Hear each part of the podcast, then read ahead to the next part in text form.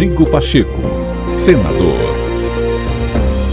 Olá, segunda-feira, 8 de novembro de 2021. Começa agora o novo podcast do senador Rodrigo Pacheco para você acompanhar por aqui as principais ações do presidente do Congresso Nacional.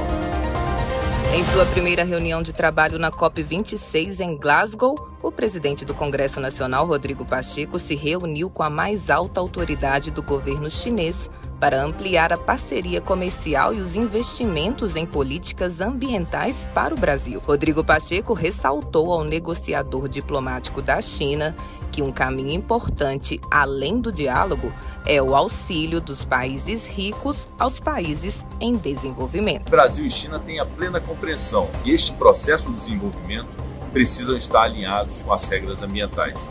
E a China tem nos auxiliado dentro da lógica de que o Brasil, para ter o desenvolvimento e para preservar nossas florestas e preservar o nosso meio ambiente, precisa se valer dos investimentos necessários para isso. Investimentos que estão previstos no Acordo de Paris como obrigação dos países desenvolvidos para que tenhamos aqui as condições necessárias para o implemento dessas políticas.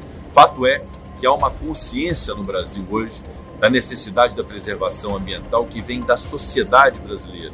Todos sabem que o nosso desenvolvimento industrial, o nosso desenvolvimento no agronegócio precisam estar alinhados com as regras ambientais. E para isso precisamos fazer nossas exigências junto à comunidade internacional, que são os investimentos próprios desse grande acordo para salvar o planeta.